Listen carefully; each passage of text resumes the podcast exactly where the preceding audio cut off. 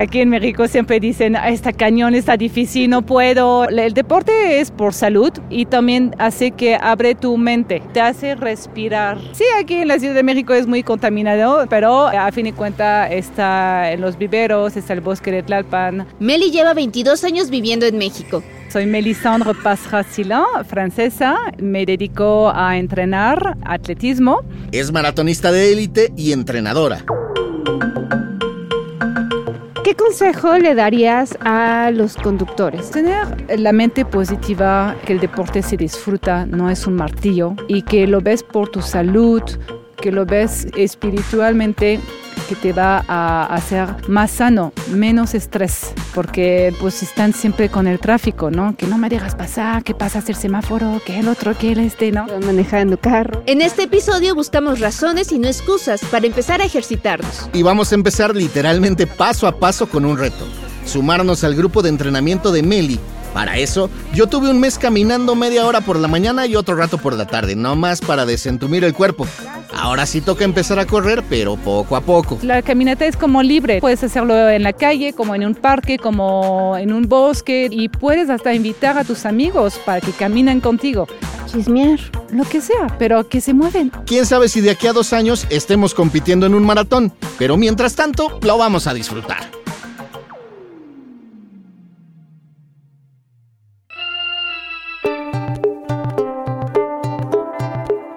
Necesitamos hacer antes de empezar a correr? ¿Cómo motivarnos para no dejarlo después de unas semanas? ¿Cuál es el origen del maratón? ¿Cómo se entrena para esta carrera? Aquí te lo vamos a contar. Yo soy Ode del Pino. Y yo Javier Bravo. Bienvenidas y bienvenidos a Ruta Didi. Iniciamos nuestro recorrido. Y amárrese bien los tenis que vamos a ponernos en forma al aire libre. ¿Aceptan el reto?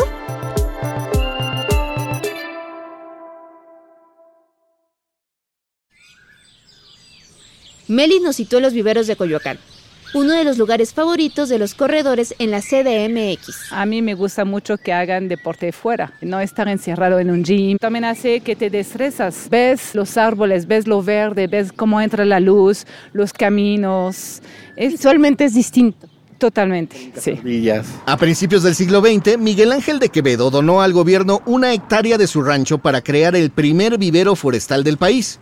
Fueron comprando más terreno y en 1938 abrió sus puertas al público. Hoy es un minibosque de 39 hectáreas con más de 20 tipos de árboles distintos en medio de esta gran ciudad. Como de nuestro lado derecho se escucha todo el ruido de la calle. Y del otro lado se escucha como el bosquecito, las pisadas. Las pisadas de la gente en la tierra, como dos mundos encontrados en un solo lugar. Es por esa sombra y por la pista de tepetate rojo de dos kilómetros que lo rodea que aquí se juntan muchos corredores. Las ardillas ya hasta se acostumbraron a ellos. Meli hizo todo tipo de deportes en su juventud, handball, voleibol, esquí, patinaje sobre hielo, pero sobre todo golf y tenis. En Europa pues estamos muy educados desde pequeño de hacer deporte. La vida la llevó de Francia a Estados Unidos, de allá a Bahamas, Dominicana y luego a México. Aquí se sentó y formó una familia. Pero el golf y el tenis, que en ese entonces eran sus deportes favoritos, en México son poco practicados y no son para todos los bolsillos.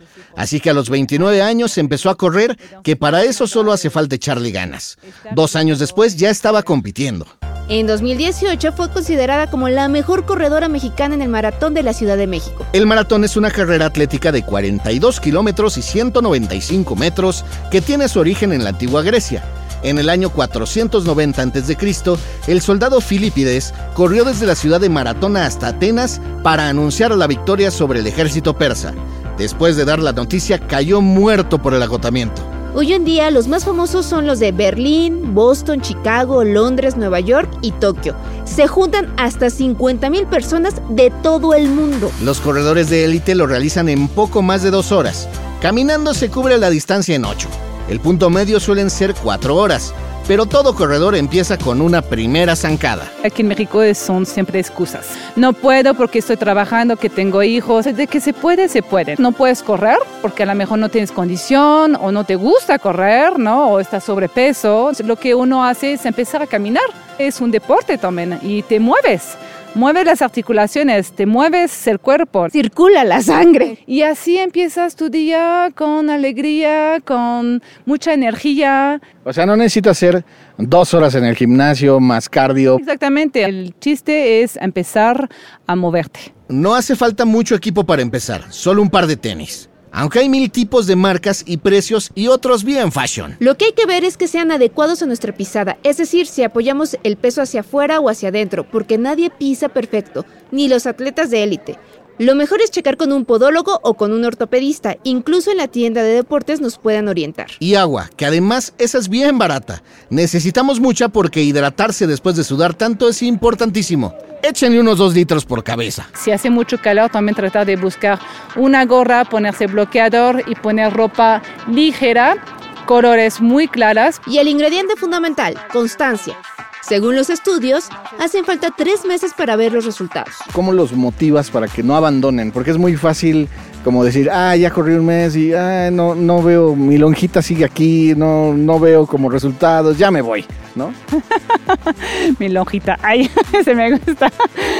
Como soy una mujer tan así, disciplinaria, constante y estricta, yo transmito mucha motivación a la gente. Soy atrás de mis atletas todos los días. Hidrátate bien, has podido entrenar. Si no pudiste, no te preocupes, entrenas el siguiente día o más tarde a ver si puedes caminar por lo menos una media hora. ¿no? Siempre busca algo para que sigan ellos adelante, ¿no? que no pierdan de vista su objetivo. Meli recomienda primero checar cómo estamos de salud.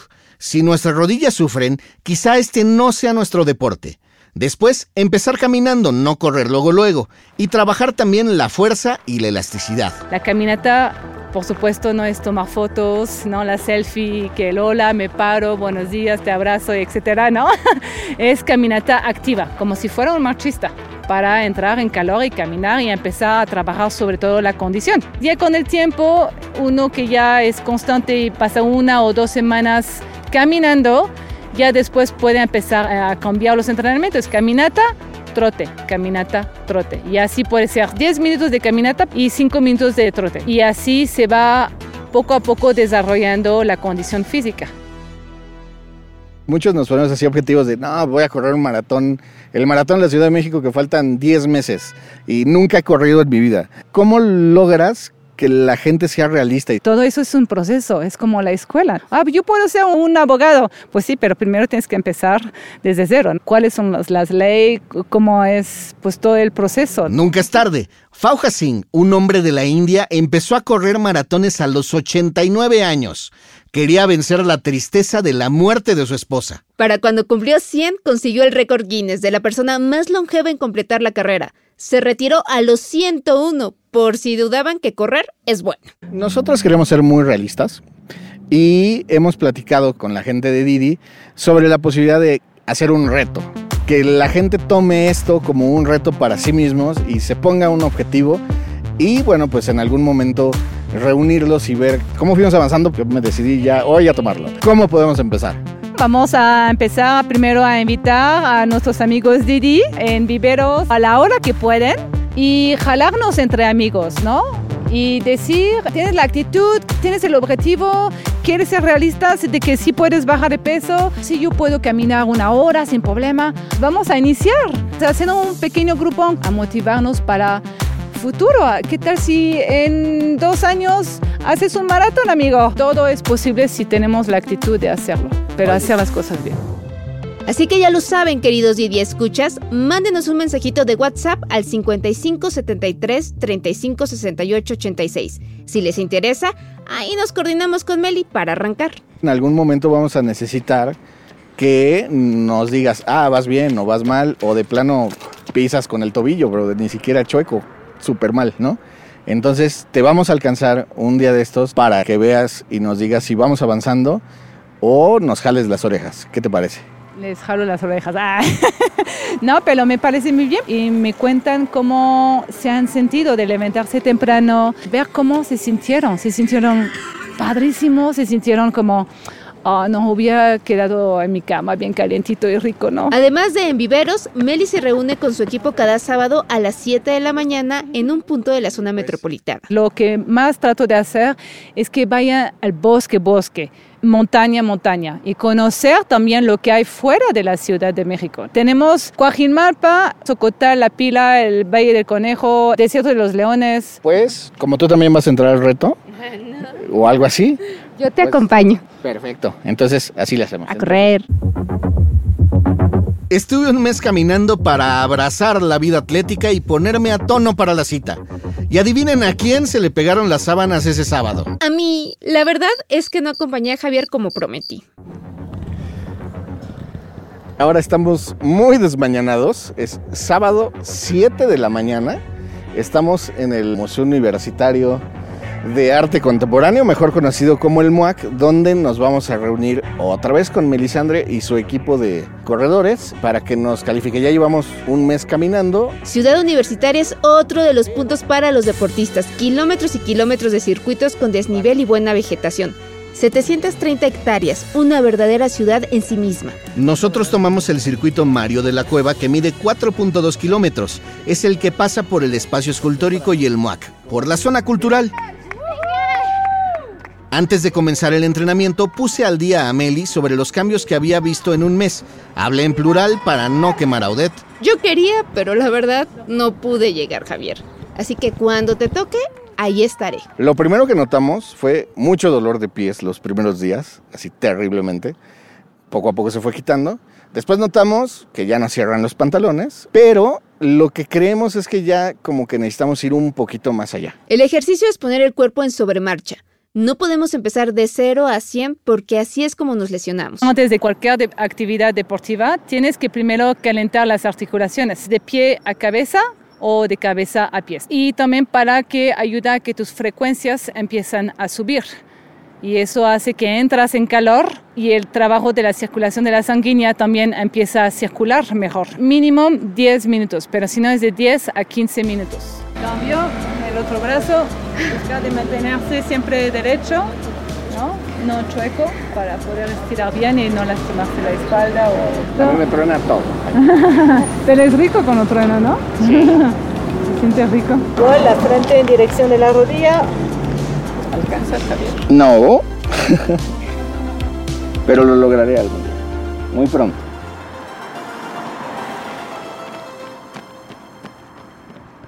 Los sábados hacemos distancias, nos unimos todos para poder convivir. También aprovechan a preguntarme unos tips, ¿no? O unas dudas o cualquier cosa. Y eh, también yo puedo revisar cómo están haciendo sus calentamientos. Entonces todo eso se vaya mejorando. Después del calentamiento ponen el GPS para marcar el recorrido. Cada quien va a su ritmo y hacen su propia distancia según para que entrene. El día de hoy eh, le toca a una chica, Daniela, hacer 22 kilómetros. Daniel es una de las cuatro corredoras que estaba ese día, además de Javier, aunque el equipo son 12. Este fue mi último entrenamiento largo y ya lo que viene es como hacia abajo para no llegar cansada a la competencia. Eso significa que en los siguientes entrenamientos correrá cada vez menos. Lo curioso de la maratón es que los 42 kilómetros solo se llegan a correr el mero día de la competencia, nunca en los entrenamientos. ¿Y eso por qué? Porque a partir de tres horas corriendo es perjudicial. Es un esfuerzo tan exigente que tardas días en recuperarte. De hecho, después de correr una maratón, los atletas quedan reventados por días. Daniel empezó a correr hace dos años. Antes de eso apenas hacía un poco de yoga de vez en cuando en el gimnasio. Yo tenía cero condición porque pues no es lo mismo estirarte, o sea, tener fuerza en el abdomen que salir a correr, ¿no? Eh, la verdad es que empecé de cero, empecé corriendo 5 kilómetros, eh, después nos fuimos a 10 y de pronto ya corría 15, ¿no?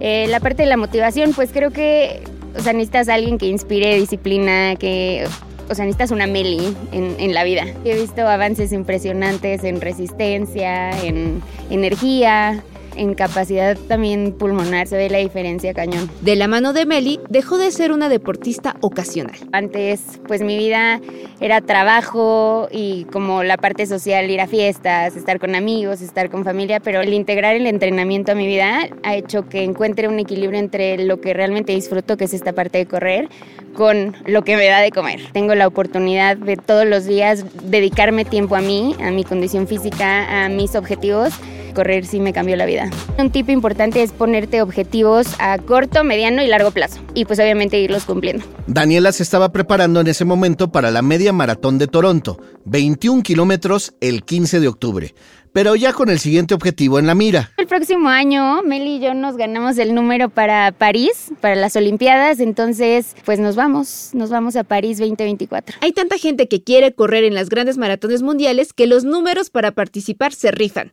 Ellas competirán un día que es abierto al público y al día siguiente será el turno de los atletas olímpicos. Y esto la tiene bien ilusionada. Aparte, el maratón es en la noche, entonces va a ser una locura. Estoy muy Con las luces de París y todo. Las luces de París, o sea, está increíble. Todos echando romance y tú corriendo. Yo corriendo y yo sudando. Yo sudando todo París. Oye, muchos de nosotros nos pasa que cuando vamos en el transporte o en el coche o lo que sea, vemos a los corredores y decimos, no, están locos, como a las 6 de la mañana en sábado, ¿qué vas pensando cuando corres? Cuando empiezo a correr los tres primeros kilómetros es porque me levanté, porque regresenme a mi cama, pero ya pasando esos tres kilómetros todo es disfrutar, la verdad.